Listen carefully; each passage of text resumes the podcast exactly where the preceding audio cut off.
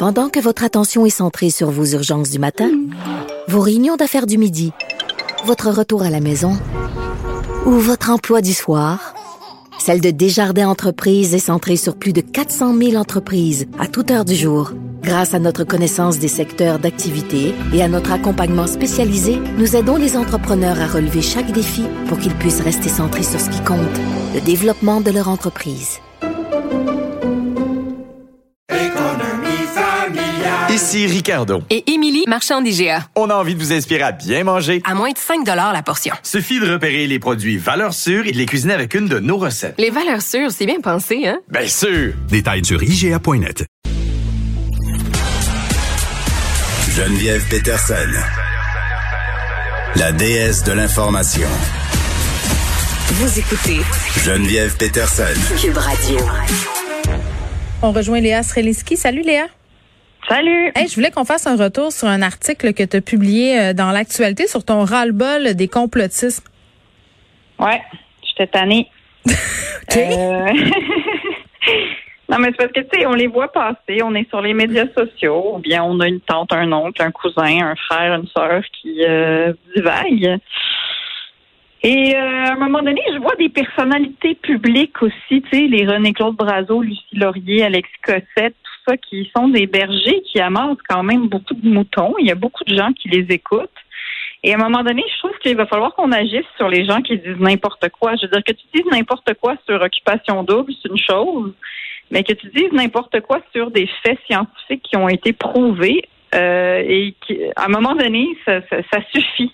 Je ne sais pas comment on va faire pour euh, pour se défaire de ça concrètement. C'est-à-dire, je pense qu'à un moment donné, il va y avoir des lois, des règles, les plateformes vont s'adapter. Mais aussi nous, comme citoyens, là, euh, on c'est bien drôle de se trouver plus intelligent que les complotistes ou les gens qui les qui les influencent. Mais je pense que nous-mêmes, il il faut qu'on leur dise non, tu mens. Genre, ça, suffit. Tu sais, faut, faut, faut, c'est grave en fait. Faut que collectivement on se dise que c'est grave de faire ça. Alors j'ai écrit ça dans l'actualité parce que j'étais vraiment tannée puis à la place de juste me pogner avec du monde sur Twitter, je me suis dit je vais l'écrire.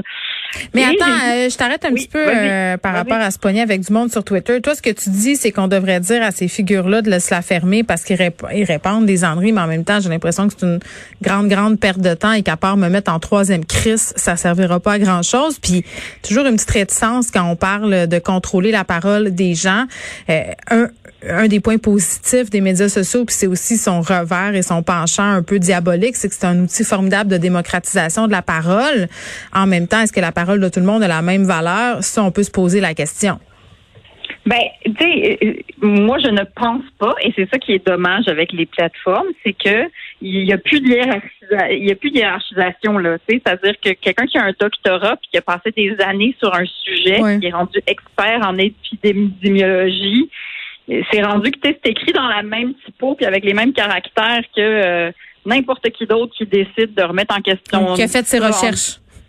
Oui, c'est ça, entre deux bouchées de poulet, là. Puis là, c'est rendu que c'est deux tweets qui se suivent, puis on dirait que ces deux choses se valent, puis tout le monde a le droit de dire ce qu'il veut parce que la liberté d'expression, puis tout Mhm. ça. Mais à un moment donné, euh, ça, c'est pas vrai. C'est juste pas vrai. Et il y a des nuances dans la liberté d'expression. Et puis, on a réussi à en mettre. C'est-à-dire que t'as pas le droit de faire un appel à la violence. T'as pas le droit de euh, faire de la haine raciale. ou euh, tu sais, C'est-à-dire que ça se modifie, là. Puis, à un moment donné, je pense que dans les situations d'urgence, puis je le sais que c'est compliqué puis qu'il faut qu'on réfléchisse tous ensemble à ça, mais dans des situations d'urgence comme ce qu'on vit en ce moment, je, je ne pense pas qu'on devrait pouvoir remettre en question certains faits scientifiques démontrés. Mais surtout qu'on Je- est une je- personnalité publique. Là. Moi, quand je vois Éric Duhem se présenter à la chefferie du Parti conservateur du Québec en tenant un discours anti-masque, en parlant d'extrémisme sanitaire, je trouve qu'il prend euh, des largesses quand même assez risquées avec sa parole et que c'est euh, il s'avance sur des pentes très, très savonneuses. Ben oui, et puis euh, c'est, c'est, ça a des effets. Je veux dire, la crise de désinformation que vivent les États-Unis en ce moment, c'est gravissime. Puis on, on, on est rendu loin là-dedans, puis on l'a pas trop vu aller, puis là, ben on est comme, Eh, comment on fait pour corriger ça? Euh, On a créé comme une société parallèle de QAnon qui croit des affaires, puis tu peux pas les faire démordre de ce qu'ils pensent.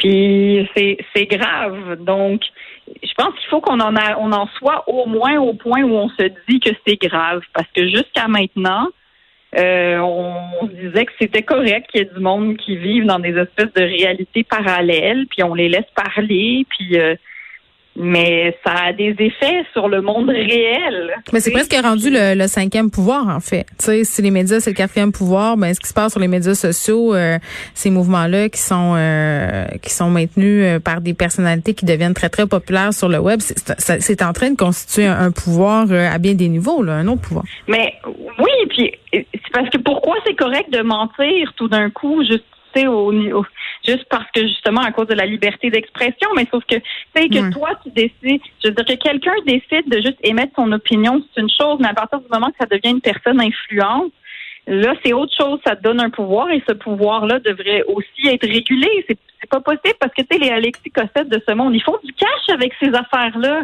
Lui là, ça l'arrange de faire de toujours être en train de dire vous allez voir la, la vérité va sortir, la vérité va sortir. Oui. Évidemment, évidemment, elle sort jamais, mais c'est parce qu'il y a du monde qui, qui le paye en attendant, puis il fait du cash avec des annonces, puis avec ça rend un gagne-pain, mais c'est affreusement malhonnête de faire ça dans une pandémie pendant qu'il y a des gens qui sont au front dans le système de santé, qu'il y a des gens qui perdent leurs proches. Tu sais, ça, c'est le monde réel. Je trouve ça aberrant que ça soit encore euh, toléré. Puis qu'on en est juste au stade où est-ce que c'est comme, ben oui, Nono avec son chapeau d'aluminium sur la tête euh, qui raconte Ben, n'importe euh, quoi. moi, avec toutes ces affaires de théorie du complot euh, là, j'ai toujours dit euh, que c'était facile de rire de ces gens-là, mais qu'il faudrait peut-être commencer à se poser la question à savoir pourquoi ils sont si nombreux, pourquoi ils sont si nombreux à Oui. douter, pourquoi il y a une crise de confiance envers les médias traditionnels? Je pense qu'on a un examen conscience de conscience à faire à ce niveau-là aussi. Là, à un moment donné, quand les gens font plus confiance au gouvernement, quand les gens font plus confiance aux médias, euh, peut-être qu'on devrait se pencher là-dessus. Là. Mais tu sais, je sais pas à quel point est-ce qu'ils sont ils sont pas si nombreux que ça non plus. C'est pour ça je, je, veux dire, je- euh, Ben, 100 000 Éric Duhem, personnes qui suivaient Alexis Cossette Trudel. Éric Duhem, il y a 77 000 personnes qui likent sa page Facebook, qui commencent à faire des moutons Oui. puis des ânes. là. Il y, a- il il y en a du monde, mais sauf que probablement que quand il va rentrer en politique, il va se buter aussi à la réalité, comme il y avait Maxime Bernier. Ça. Et ça me faisait très peur. Puis à un moment donné, on se rend compte que il il y a quand même une euh, il y a, il y a quand même une bonne partie de la population qui est éduquée, qui se renseigne, qui se pose des questions. Puis justement, quand ces gens-là rentrent en politique, c'est pas la même chose qu'avoir une tribune où est-ce que ben, tu as eu bien des likes pendant bien des années, Mm. puis tu as l'impression que tu as un grand public, mais quand tu te confrontes à la société au, au grand complet, je pense que tu déchantes un peu, tu sais. Mais en tout cas, moi, je continue de penser que c'est pas une question d'opinion là. On, on parle d'une pandémie, on parle de des choses scientifiques là, on parle de la gravité là. C'est comme quelqu'un qui déciderait qu'il veut prouver que la gravité n'existe pas, puis qui te répète ça toute la journée. À un moment donné, il y aurait bien beau avoir 100 000 personnes qui sont comme ah peut-être qu'il fait du sens. On pourrait y dire comme regarde c'est prouvé là. La gravité existe. Ben, il y a des messages d'avertissement qui existent désormais euh, sur Twitter, puis on espère que les autres plateformes vont emboîter le pas. Puis par ailleurs, euh, les messages d'avertissement, à mon sens, pas assez. Euh, on termine, euh, Léa, il nous reste un petit deux minutes avec Noël, conversation inconfortable à venir. Premièrement, Oui. comprends-tu qu'est-ce qui se passe avec Noël, puis qu'est-ce que tu vas faire, toi? T'as-tu pris ta décision? Ah ben là, euh, non, c'est ça. euh, nous, on est, on en est au stade de vérifier à quel point est-ce que tout le monde veut faire, veut bien faire un isolement. Puis qu'il y a des gardes partagées là-dedans. Alors, est-ce que l'enfant qui était chez la maman, elle va faire vraiment un isolement, puis ensuite va se retrouver dans notre famille avec mes parents ou avec les parents de mon chum, tu sais, parce que ça fait beaucoup de choses à contrôler. Et ça a un grand potentiel de conversation inconfortable en famille, quand même, on va se le dire. Là. Puis là-dedans, il peut y avoir des hiérarchies qui se créent de comme quel enfant pense qu'il est préféré par rapport à l'autre? Est-ce que lui va pouvoir aller euh, au chalet, puis pas elle? Puis tu sais, ça- il y a un potentiel. Déjà que c'était tendu. Déjà que c'était Oui. tendu. Exact. Moi, sincèrement, je me disais, hey, déjà qu'on est toutes écœurées de cette pandémie-là, là, ils vont nous permettre de faire Noël. Finalement, tout le monde va s'engueuler. Personne ne va voter pour la CAQ parce que ça va être leur faute. Comme vous n'auriez pas dû nous autoriser à fêter Noël dans une pandémie, on n'était pas prêts psychologiquement. Non, mais on va finir par être seul, rouler dans notre rouler dans notre fond de notre garde-robe ou en petit bonhomme dans notre bain. Là. Je pas, en tout cas. Moi, je pense que c'est ça qui va arriver. Tout le monde va bouder. On va rester chez nous avec notre sapin, puis chacun va être dans son de son bord en boudant. On Mais va regarder des films de Noël. Ben, en tout ça qui va cas, arriver. moi, c'est mon Noël idéal. Moi, moi ça m'arrange, en fait, ce qui se passe avec Noël cette année. vous, hein? En pyjama, regarder euh, Die Hard 1 et 2, manger un peu trop puis boire du Agna. OK, mais Ouais. on va on va continuer euh, à suivre les pérégrinations du gouvernement parce que tu sais rien n'est joué encore. hein. Il y a beaucoup de si. Non, je sais. Puis peut-être que le 18 décembre, ils vont juste décider d'annuler tout ça, ce qui serait à mon sens peut-être une meilleure opinion. Puis pas juste à mon sens, là. Tu parlais du poids de la parole, Léa, tantôt. Plusieurs euh, épidémiologistes, virologues abondent dans le même sens. On aurait peut-être pu sauter un Mais tour cette année. Oui, mais dans ce cas-là, son nono, là, voyons qu'ils nous ont dit oui, puis qu'après ils vont nous dire non. Comment ils vont faire pour rentrer la, la pâte à dents dans le tube? Ils n'y arriveront jamais. Là. Ben c'est ça. Comme si au, au mois d'août, quand on était tous en bedaine à faire du barbecue, ils nous avaient dit Oups, faut qu'on vous reconfine maintenant. Là. Je pense que ça aurait marché. Les Voyons. enfants vont se rebeller. Léa Seliski, merci. Ça me fait plaisir. À Bye. bientôt.